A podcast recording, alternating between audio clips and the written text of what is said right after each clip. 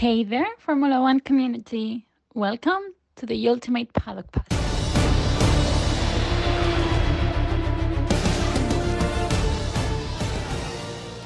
Si nos encanta que haya nuevas localizaciones de carreras, no nos gusta tanto los horarios que llevan, porque significa o no dormir o madrugar. ¿Por qué lo decimos? Porque la Fórmula E se estrena en un nuevo circuito, el Portland International Raceway, en Portland, Oregón, Estados Unidos. ¿Y por qué se corre aquí? Pues fácil. El circuito original en Brooklyn, Nueva York, está en obras y por lo tanto no entra este año en el calendario y necesitaba un sustituto, que será la cita en Estados Unidos hasta que Brooklyn vuelva a estar disponible. Se eligió Portland porque el cofundador de la Fórmula E, Alberto Longo, afirmó que la afición del automovilismo de esta ciudad y las credenciales ecológicas que tiene fueron vitales a la hora de elegirlas como sede para la categoría. El EPRIX será el primero de este tipo en el noroeste del Pacífico, el primero en la costa oeste de Estados Unidos desde el EPRIX de Long Beach de 2015 y el cuarto de Estados Unidos después de Long Beach, Nueva York y el EPRIX de Miami. Sabemos poco del circuito, pero lo que conocemos es que el Portland International Raceway será la sede del evento, como ya hemos dicho antes. Se espera que haya pequeñas modificaciones en el trazado del circuito para la carrera de Fórmula E. Con el debut del EPRIX en 2023, esta será la tercera gran carrera automovilística que se celebre en el PIR, junto con el Gran Premio de Portland de la IndyCar y el Pacific Ocean Automation 147 de la NASCAR Xfinity Series, con las tres carreras promovidas por Green Sabor Racing Promotions. ¿Cuántas vueltas tendrá?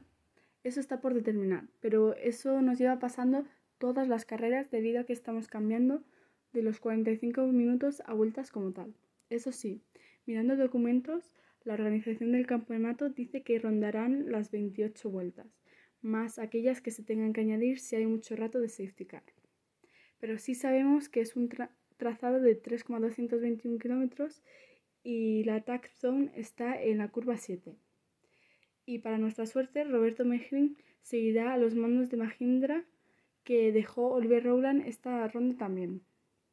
Los standings del campeonato después de las dos últimas rondas en Yakarta tuvo cambios de lo que, de lo que conocíamos y están de la siguiente manera.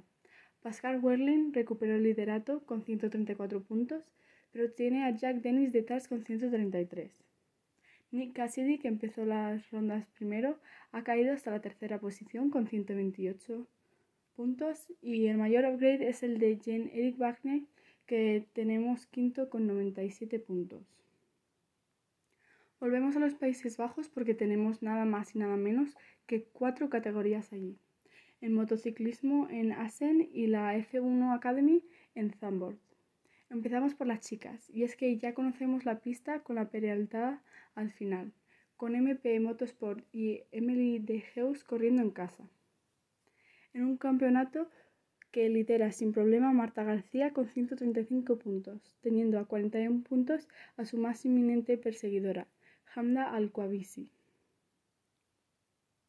Volveremos a tener tres carreras, con una el sábado junto a las cuales y dos el domingo.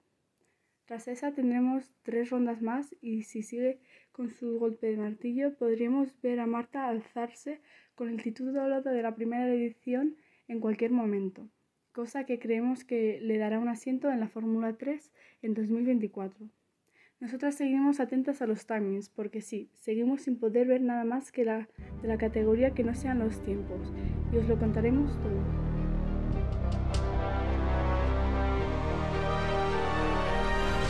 En Asen tendremos a la Moto GP, la Moto 2 y la Moto 3 que vuelven a un trazado que muchas veces está pasado por agua donde el año pasado ganaron Peko Bagnaya, Augusto Fernández y Ayumu Sasaki respectivamente por categoría, y donde vimos una locura de carrera en la MotoGP. A lo largo de las vueltas en esos cuatro kilómetros y medio podemos ver cómo Fabio Quartararo se iba al suelo llevándose con él a Alex Espargaró, aunque Alex no se cayó, pero con lo que pasó se tuvo que ir al final del pelotón.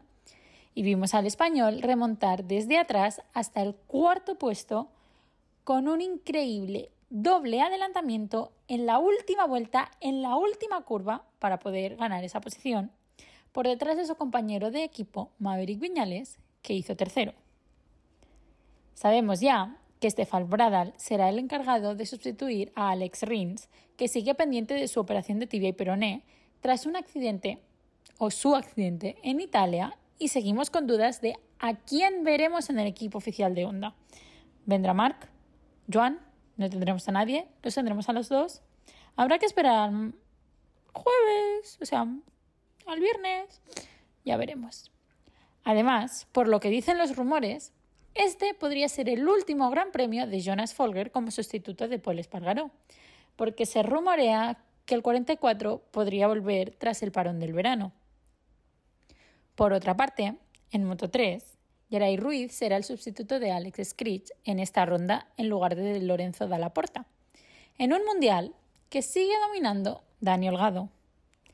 Mientras que en la Moto 2, Pedro Acosta seguirá intentando recortar esa diferencia de 15 puntos con el primero, Tony Arbolino, tras su cagada en Le Mans. Otro que también querrá cortar distancias en el campeonato será Jorge Martín, que con su 2 de 2 en carreras el fin de semana pasado en victorias, se colocó segundo en la general, a tan solo 16 puntos de Peco Bagnaya, en un mundial que, como siga así, será un mundial entre Ducatis. Y visto lo visto, estamos casi seguras de que Ducati Corse, el equipo oficial, si por así llamarlo, se está dando con un canto en los dientes tras fichar el año pasado a Enea Bastianini en lugar de Jorge Martín. Nuestro Martinator es increíble y se han dado cuenta algo tarde. No sabemos qué va a pasar en los mundiales, porque todo está apretado. Pero lo que sí sabemos es que con esto y un bizcocho os lo contaremos todo en el próximo episodio. Adiós.